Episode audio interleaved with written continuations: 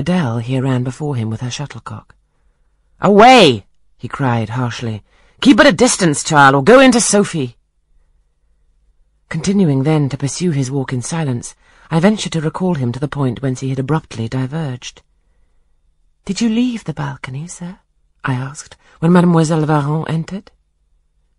I almost expected a rebuff for this hardly well-timed question, but on the contrary, waking out of his scowling abstraction, he turned his eyes towards me, and the shade seemed to clear off his brow. Oh, I had forgotten Celine.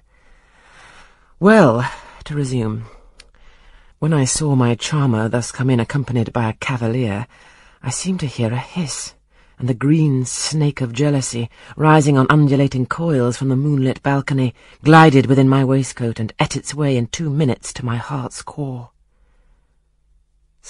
Strange, he exclaimed, suddenly starting again from the point.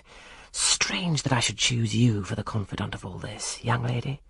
Passing strange that you should listen to me quietly, as if it were the most usual thing in the world for a man like me to tell stories of his opera mistresses to a quaint, inexperienced girl like you. But the last singularity explains the first, as I intimated once, before you with your gravity, considerateness, and caution were made to be the recipient of secrets. Besides, I know what sort of a mind I have placed in communication with my own. I know it is one not liable to take infection. It is a peculiar mind. It is a unique one. Happily, I do not mean to harm it, but if I did, it would not take harm from me.